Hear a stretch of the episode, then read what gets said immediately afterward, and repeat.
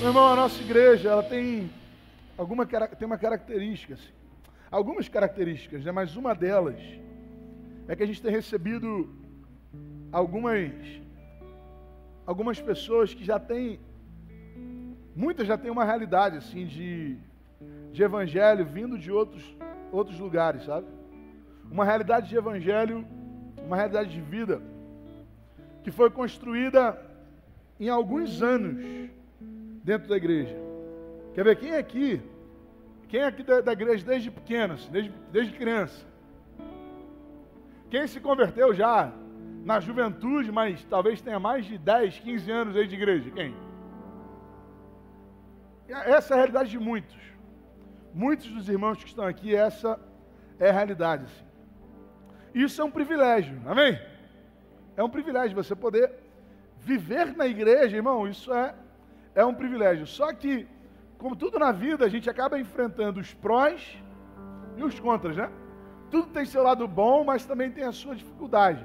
O lado bom é que a gente pode dizer que, graças a Deus, a gente não experimentou muita coisa que era que era um, uma prisão assim para para alguns jovens alguns, alguns adolescentes que viveram junto com a gente.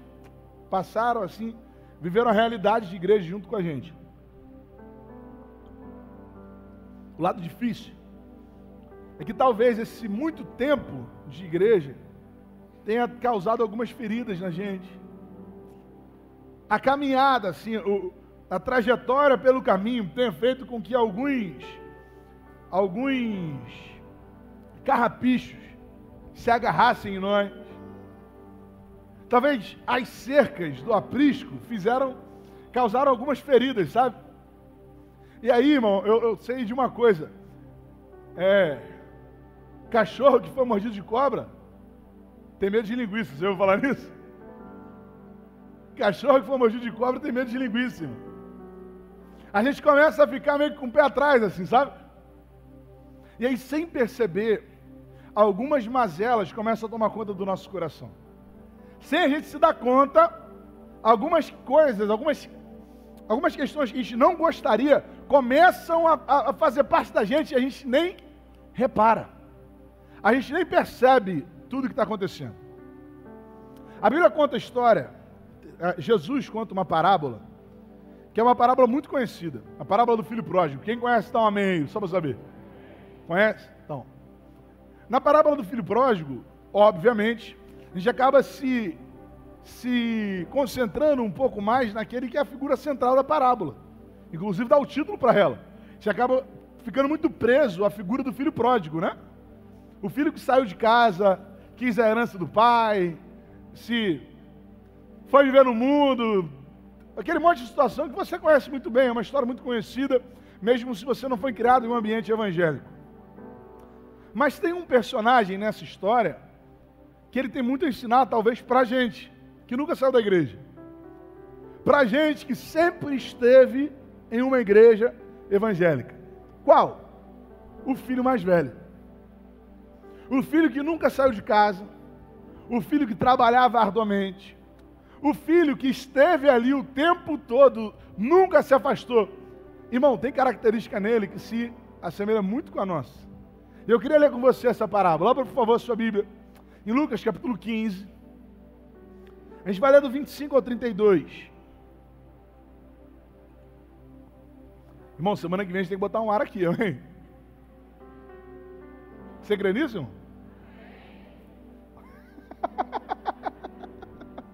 é, porque tá dando não, cara. Tô vendo todo mundo aqui assim, ó. Tá muito calor mesmo. E olha que nem foi, nem foi um sol tão brabo hoje, né? Hoje ainda teve uma nuvenzinha para dar uma amenizada. A gente vai ler só a segunda parte, já depois que o filho pródigo volta para casa. Está aqui na projeção, diz assim: ó, enquanto isso, o filho mais velho trabalhava no campo. Na volta para casa, ouviu música e dança. E perguntou a um dos servos o que estava acontecendo.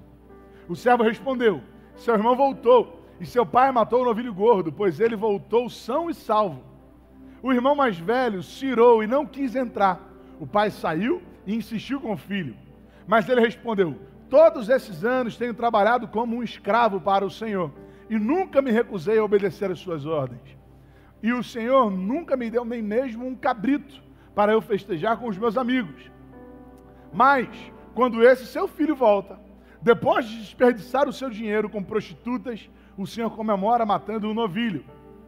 O pai lhe respondeu: Meu filho, você está sempre comigo, e tudo que eu tenho é seu.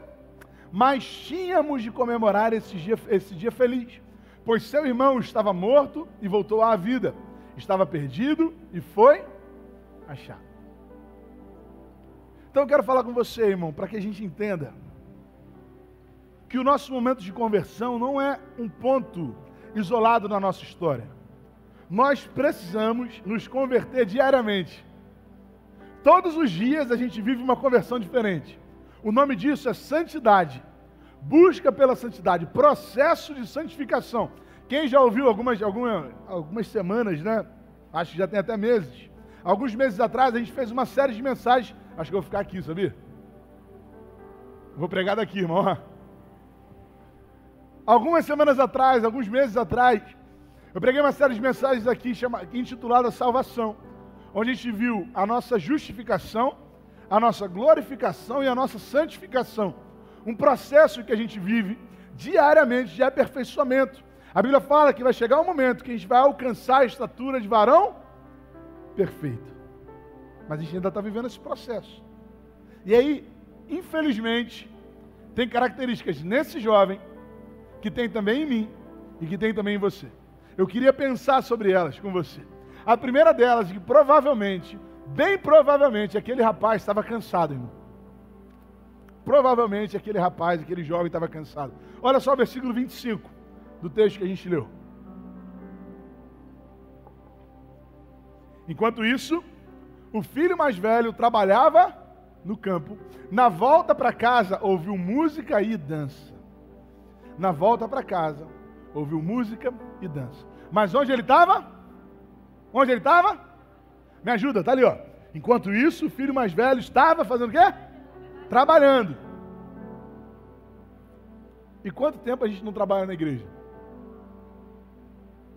Às vezes a pessoa chega aqui na igreja, eu falo assim, irmão, vamos trabalhar. O pessoal, pastor, deixa eu só respirar um pouco.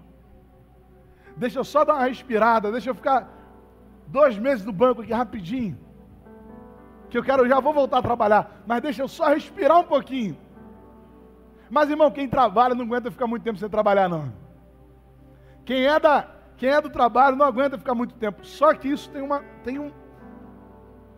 Tem um ponto de, ruim também. Qual? A gente acaba substituindo o trabalho pela intimidade. E trabalho não substitui intimidade. Não é o seu trabalho que vai agradar o Senhor, é a sua intimidade. Se o trabalho, ou melhor, o trabalho não gera intimidade, mas a intimidade gera o trabalho da maneira correta que precisa acontecer dentro de uma igreja. Por que, que a gente fala tanto sobre voluntariado, irmão? Domingo que vem a gente vai estar aqui, todos os voluntários estão convocados e você que quer ser voluntário também está convocado para poder a gente alinhar, para poder a gente fazer desde o início, irmão. Quem está aqui comigo desde o início sabe. Desde lá da nossa igreja, lá do templo antigo, a nossa oração tem sido para que a nossa igreja cresça de maneira saudável. A gente não quer uma igreja cheia, a gente quer uma igreja saudável, uma igreja viva. E para que isso aconteça, para que essa realidade aconteça, a gente precisa dividir a carga de trabalho. Cada um aqui assumir o seu compromisso dentro da casa. Para quê? Para que você consiga um dia trabalhar e outro dia sentar para ouvir, amém? Irmão, tem uma hora que a gente está trabalhando tanto, trabalhando tanto, trabalhando tanto dentro da igreja, que a gente não consegue mais sentar para prestar atenção num culto. A pessoa não consegue mais sentar para prestar atenção no culto. Ela está sempre pensando no que, que tem que resolver. Está sempre na correria.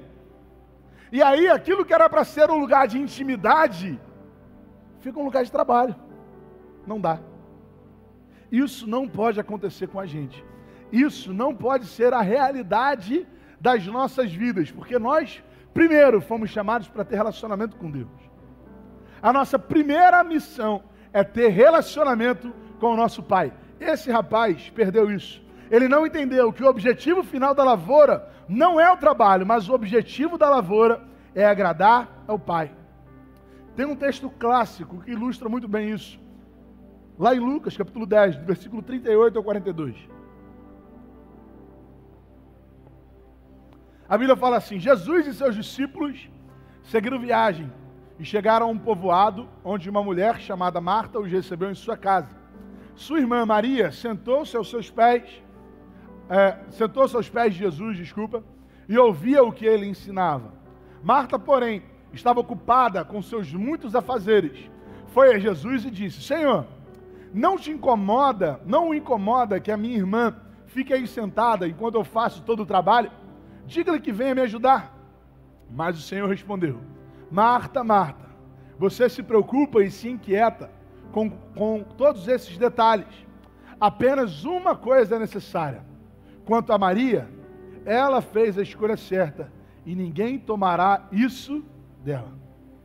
Meu irmão, esse texto ilustra muito a substituição do trabalho pela intimidade.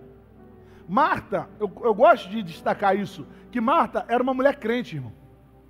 Marta acreditava que Jesus era o Senhor. Marta acreditava que Jesus era o Filho de Deus, que ele era o Messias. E a maneira que ela tinha de agradar o Senhor era com trabalho. Tem gente que é assim, né? Tem gente que a maneira que tem de agradar uma pessoa é fazendo uma surpresa. É comprando alguma coisa, dando um presente. Para outras, a maneira que tem de agradar é falar, fazer, falar eu te amo, expressar isso com palavras, outros com carinho. Essa é a realidade. Essa é a realidade. Cada um tem a sua maneira. Mas o que Deus espera de nós é o relacionamento. O que Deus está esperando daqueles que o amam é o contato, irmão. Aquele menino trabalhava na lavoura, mas não tinha intimidade para falar com o seu pai. Não tinha intimidade para sentar com o seu pai numa mesa e falar: Pai, me dá um cabritinho para celebrar com os meus amigos. Me dá aqui um, um, um. Me deixa fazer isso.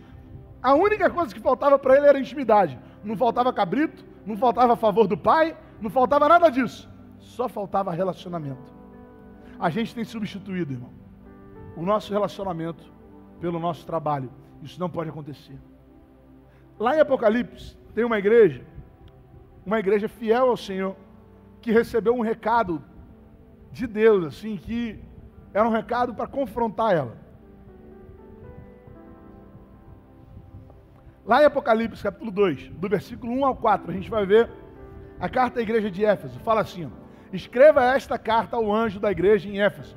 Esta é a mensagem daquele que segura na mão direita as sete estrelas, daquele que anda entre os sete candelabros de ouro. Sei de tudo o que você faz, vi seu trabalho árduo e sua perseverança, e sei que não tolera os perversos. Examinou as pretensões dos que dizem apóstolos, mas não são, e descobriu que são mentirosos sofreu por meu nome com paciência, sem desistir. Contudo, tenho contra você uma queixa. Você abandonou o amor que tinha no princípio. Irmão, a igreja de Éfeso, o que está falando nesse texto é o seguinte: é que a igreja de Éfeso era uma igreja zelosa, era uma igreja que trabalhava arduamente, era uma igreja que tinha uma base doutrinária forte. Em outras versões, a gente vai ver por exemplo, na versão NVI, falando sobre os nicolaítas. Quem eram os nicolaítas? Os nicolaítas eram um povo que acreditavam que a pessoa poderia aceitar a Jesus, mas ela não precisava mudar a sua maneira de ser e viver. Ela poderia continuar vivendo na promiscuidade, poderia continuar é, vivendo na mentira. Então, era um, é, a, a igreja de Éfeso foi uma igreja, irmão, bem ensinada. Os pastores de Éfeso foram, por exemplo, João, João foi alguém que discipulou a igreja de Éfeso, que ensinou, era uma igreja que tinha base, conhecia o ensino dos apóstolos, mas ela tinha perdido o primeiro amor. Ela tinha perdido o relacionamento com Deus. Ela perdeu a intimidade. Trabalho não substitui intimidade. Pastor, você está falando isso para parar de trabalhar? Talvez para alguns sim. E eu não tenho medo nenhum de falar isso. Porque eu não acredito em uma igreja que cresce com base em eventos. Eu não acredito em uma igreja que cresce sobrecarregando alguns. Eu acredito em uma igreja que conhece a sua vocação e que está disposta a viver essa vocação através do empenho e do sacrifício de todos. Em todas as áreas. Eu estava falando aqui sobre a questão financeira, é a mesma coisa. Estava aqui sobre, falando sobre a questão, estou falando agora sobre a questão do voluntariado. E precisa ser assim, irmão. Precisa ser dessa forma. Aquele menino perdeu. Para ele, a lavoura tinha mais sentido do que a mesa. E não tem. Nós fomos chamados para ter relacionamento com Deus. As nossas obras não substituem a nossa intimidade. Porque aquele menino começou a perder o propósito, sabe? Aquilo que para ele tinha sentido. Por falta de intimidade, ele acabou falando com as pessoas erradas. Olha só no versículo 26 de Lucas 15.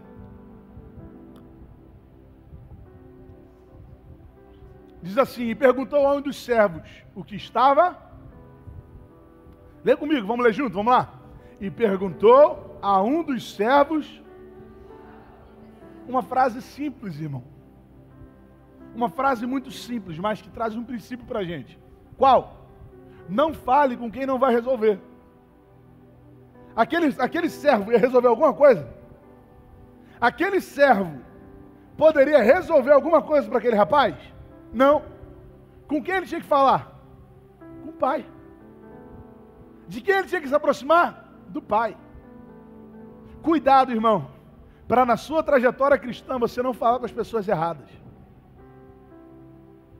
Porque tem hora que a gente começa a, a, a, procurar pessoas que concordem com a gente. E aí eu quero aplicar duas, duas, duas, duas faces assim desse mesmo princípio. A primeira é que a gente precisa se aconselhar com pessoas certas. As, os dois princípios que eu estou falando aqui são princípios recorrentes nas nossas últimas mensagens. Quem está acompanhando as mensagens, quem vem aqui todo domingo, sabe que Deus tem trazido essa palavra para a gente. A primeira é essa: se aconselhe com pessoas certas. Cuidado com quem você vai compartilhar o seu sonho, a sua vocação. Cuidado com quem você vai pedir uma opinião. Tem gente que está com casamento indo desfiladeira abaixo.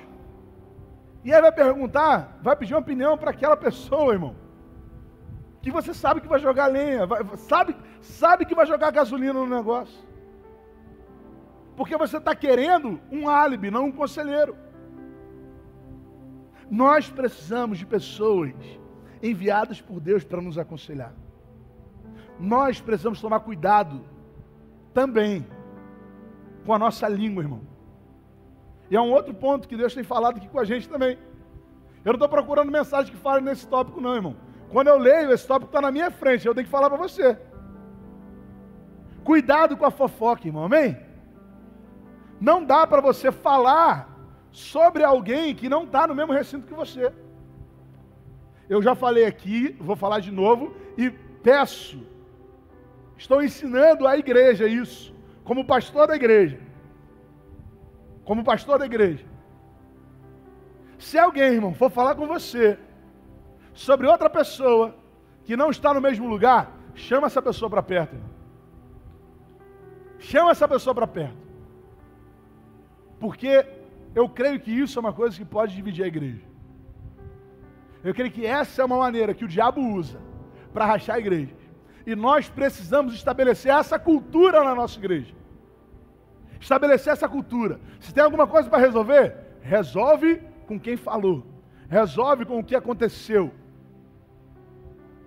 A Bíblia nos ensina isso. Jesus falando aos seus discípulos, lá em Mateus capítulo 18, versículo 15, 16 e 17. A Bíblia fala assim: ó, se o seu irmão pecar contra você, vá e a sós com ele, mostre-lhe o erro.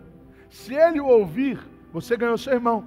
Mas se ele não o ouvir, leve consigo mais um ou dois outros, de modo que qualquer acusação seja confirmada pelo depoimento de duas ou três testemunhas. Se ele se recusar a ouvi-los, conte à igreja. Se ele se recusar a ouvir também a igreja, trate-o como pagão ou publicano. Se acontecer alguma coisa, irmão, resolva. Não joga para baixo do tapete, não. Não é para fingir que não aconteceu, porque aí fica um monte de gente ferida na igreja, empurrando com a barriga.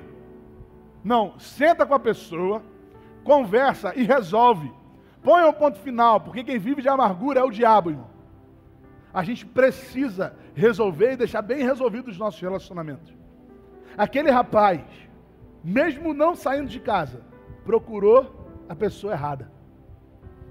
Procurou a pessoa errada. Tiago, capítulo 1, versículo 26. Fala algo também que a gente precisa guardar no nosso coração. Você pode ler para mim? Vamos lá? Se algum. Pera aí, vamos, vamos de novo, tá meio barro de tijolo. Vamos lá. Vamos junto, vai. Se algum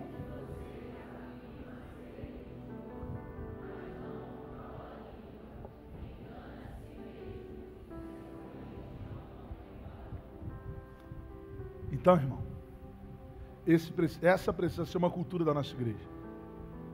Não só da nossa igreja, assim, mas faz isso no seu trabalho também, irmão. Faz isso lá na tua casa também. Porque nós precisamos ser claros. Nós precisamos ser transparentes. Nós precisamos expor os nossos sentimentos. Irmão, uma das maiores, a frase assim, que o diabo plantou na igreja, para semear fofoca é, eu estou te falando só para você orar também junto comigo. Já ouviu isso? Né? Falando assim, olha, contou a fofoca inteira. Aí chega e fala, oh, eu estou te falando só para você orar. Não quero fazer fofoca. Cuidado, irmão. Cuidado com a sua língua. Cuidado com a nossa, não vou nem falar sua não, falar nossa. Cuidado com a nossa língua. Cuidado com a nossa birra. Aquele tempo todo dentro de casa fez aquele menino ficar birrento, sabia? Como assim, pastor? Por que você está falando isso? Olha só o versículo 28. O irmão mais velho cirou e não fez pirraça, irmão. Você conhece algum crente pirracento? Não é gente não, amém?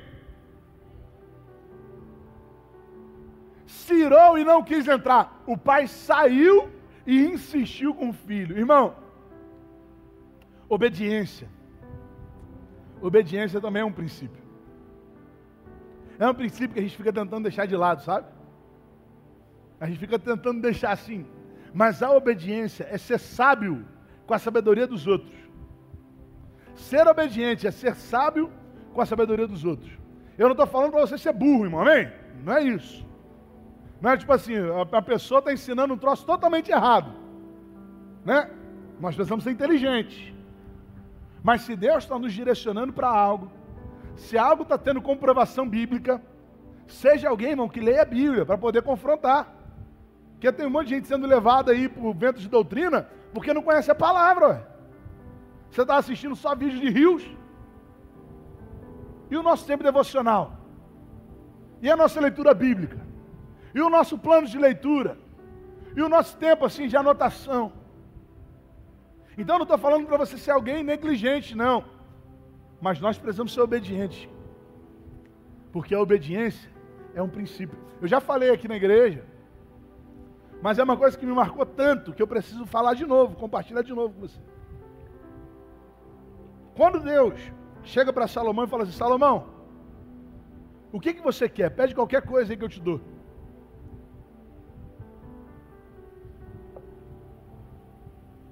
Tiago está até arrumando ventilador, fazendo, com medo de arrumar uma campanha aqui agora de ar-condicionado, viu? Tiago está dando jeito de dizer, senão ele vai arrumar uma campanha de ar-condicionado e já era, viu? Salomão respondeu assim para Deus: Eu quero ser sábio, eu quero sabedoria. Só que quando a gente lê isso, a gente fala assim, pô, Salomão foi muito sábio, né? Porque Salomão foi muito sábio ao pedir sabedoria. Porque só pede sabedoria alguém que é sábio. Mas ele, na verdade, não foi sábio. Ele foi obediente. Porque a obediência precede a sabedoria. Um dia, bem um pouco antes de Davi morrer, Davi teve uma conversa com Salomão, seu filho, né? E aí Davi falou assim para Salomão: Salomão, olha só, guarda uma coisa. Se você tiver que buscar alguma coisa nesse mundo, busque a sabedoria. O tempo se passou. Salomão está diante de Deus. Deus dá uma oportunidade para ele. Ele podia pedir o que quisesse: poder, dinheiro. Ele lembra do que o seu pai tinha mandado ele fazer. Ele lembra daquilo que o pai dele tinha ensinado a ele. E ele fala: Eu quero ser sábio. Nós precisamos ter obediência, irmão.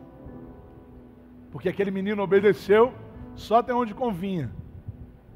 Obedeceu só até onde era interessante para ele. Isso não é obediência, isso é conveniência.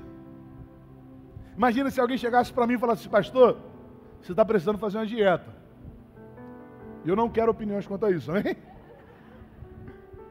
E aí chega assim, ó, é o seguinte, pastor, vou preparar uma dieta para o senhor aqui. E a partir de hoje, todos os dias você vai ter que comer hambúrguer. Eu entrei nessa dieta e não saí nunca mais. É fácil obedecer essa dieta. Eu adoro hambúrguer, irmão. Eu adoro comer hambúrguer. Mas é difícil se alguém chegasse e falasse para mim assim, ó, agora você vai ter que comer verdura, cara. Aí eu tenho dificuldade. Qualquer coisa de carne eu como, de vegetal quase nada.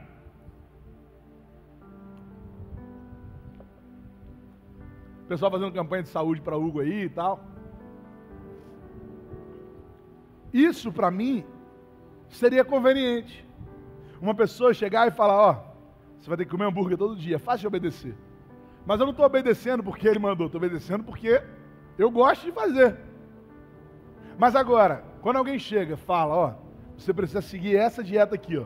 De manhã vai comer uma torradinha com, sei lá, ricota que é um troço que eu não gosto muito também. Aí depois você vai comer uma colher de arroz integral, assim. Aí, irmão, já vai começar a dar ruim para mim. Porque eu não gosto daquilo. Eu vou ter que obedecer porque eu acredito naquilo. É isso que Deus espera da gente, irmão. É isso que Deus espera de cada um de nós. Para Deus é mais importante a obediência do que o sacrifício. Com o passar do tempo, a gente tem perdido isso. Com o passar dos dias, a gente tem deixado isso de lado. E a gente não tem conseguido viver por um fator que é fundamental no Evangelho. A gente não tem conseguido viver pela graça. Aquele rapaz também não conseguia entender a graça. Ele não conseguia entender a graça. E eu vou te mostrar. Olha o versículo 29 e 30 de, de Lucas 15. Mas ele respondeu: Todos esses anos tenho trabalhado como um. Me ajuda, vai. Todos esses anos tenho trabalhado como um escravo para o Senhor e nunca me recusei a obedecer as suas ordens. E o Senhor nunca me deu nem mesmo um cabrito para eu festejar com os meus amigos. Mas quando esse seu filho volta, depois de desperdiçar o seu dinheiro com prostitutas, o Senhor comemora, matando o novilho. Irmão, desculpa, vai até o 32? Eu falei até o 30, né? Mas é o 32. O pai lhe respondeu: Meu filho, você está sempre comigo, e tudo que tenho é seu. Mas tínhamos de comemorar esse dia feliz, pois seu irmão estava morto e voltou à vida estava perdido e foi achado. Por que, que esse menino não entendia o que era graça? Porque você tem muitos méritos na sua vida. Quem, quem, quem conseguiu se formar na faculdade, dá um amém para mim. Quem conseguiu se formar no colégio, dá um amém. Quem conseguiu se casar, dá um amém. Olha aí, um monte, um monte de conquista que foi mérito. Conseguiu arrumar uma namorada, dá um amém. Aí, ó, viu? Ó, tô sentindo que teve uma. Teve um pessoal ali que sentiu Deus falando mais forte, viu? A gente tem muitos méritos. Mas sabe uma coisa que você não tem mérito nenhum na sua vida? Ser filho. Você não tem mérito nenhum em ser filho. Quando você acordou, você tinha seus pais. Quando você falou assim: Eu existo. Eu existi e tenho meus pais. Isso não é mérito. É só graça. Quando talvez você olhe e fale para mim assim, pastor, mas eu não tive bons pais. Eu não tive bons pais. Eu tive, sei lá, meu pai me largou, meus pais me largaram, eu fui criado por uma tia, por um tio, por um avô, por uma avó. Aí ainda mais é graça na sua vida. Por quê? Porque o que te manteve foi o amor dessa pessoa por você. Não foi o seu merecimento. Não foi assim, você era bonito demais. Não era por você ser talentoso demais. Mas o amor dessa pessoa te adotou. Foi isso que Deus fez com a gente, irmão. Foi exatamente isso que Deus fez com a gente. Não foi a nossa beleza, não foi o nosso talento, não foi a nossa inteligência. Foi Ele que olhou para a gente e falou assim: Eu quero chamar você de filho. Isso não é merecimento seu, mas é o meu amor que te alcançou. O meu amor que te alcançou. Não é o que você faz que o torna filho, mas é o amor do seu pai. Aquele menino achou que merecia pelo que ele fazia, mas ele não merecia, e o pai estava disposto a dar. Aquele menino falou assim: Olha, eu trabalhei para o Senhor feito um escravo, como se alguém estivesse falando assim: Ó, eu merecia ter um novilho. Qual escravo que merece ter um novilho? Qual escravo que ganha um cabrito? Só o filho. Ele podia pedir. Faltava nele o que faltava lá no início, lembra? Faltava intimidade. Aquele menino, por nunca ter saído da casa, não entendia como era bom ser escravo daquele pai. O filho pródigo já tinha entendido. O filho pródigo, a Bíblia fala que ele foi, viveu as coisas do mundo. Chega um momento que ele está lá, comendo, desejando comer as bolotas dos porcos que ele cuidava. E uma coisa vem na cabeça dele: o quê?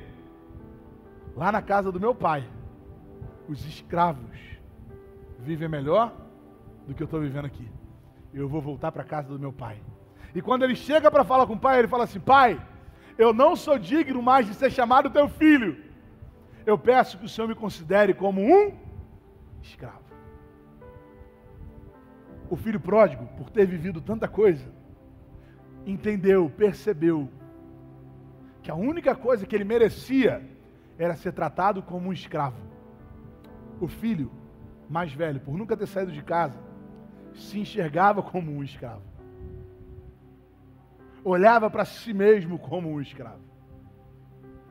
Mas a verdade é que todos eles não mereciam um bezerro, não mereciam um cabrito, mas foram alcançados pela graça.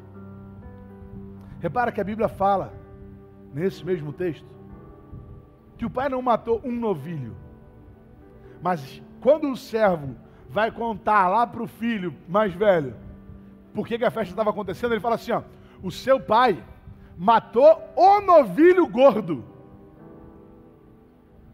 Não era só assim, um cabritinho qualquer, não era isso. Não era um cordeirinho qualquer. A Bíblia fala que ele matou o novilho gordo. Irmão, isso fala muito de Deus para gente. O que Deus fez não foi nos alcançar com uma graça barata. Mas ele separou o seu cordeiro, o cordeiro de Deus, o cordeiro imaculado, o novilho perfeito, aquele que não tinha falhas, aquele que não merecia, mas que foi preparado para celebrar a festa. Irmão, entenda uma coisa: Nós não somos merecedores. Entenda uma coisa de uma vez por todas: Deus não nos deve nada. Deus não nos deve satisfação. Deus não nos deve bênção. Não tem bênção correndo atrás da gente. Não tem nada disso.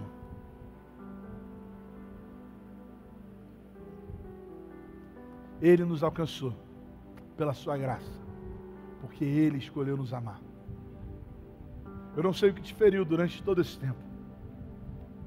Eu não sei o que deixou o seu coração entristecido durante todo esse tempo. Mas o que eu sei é que Ele tem um plano para você.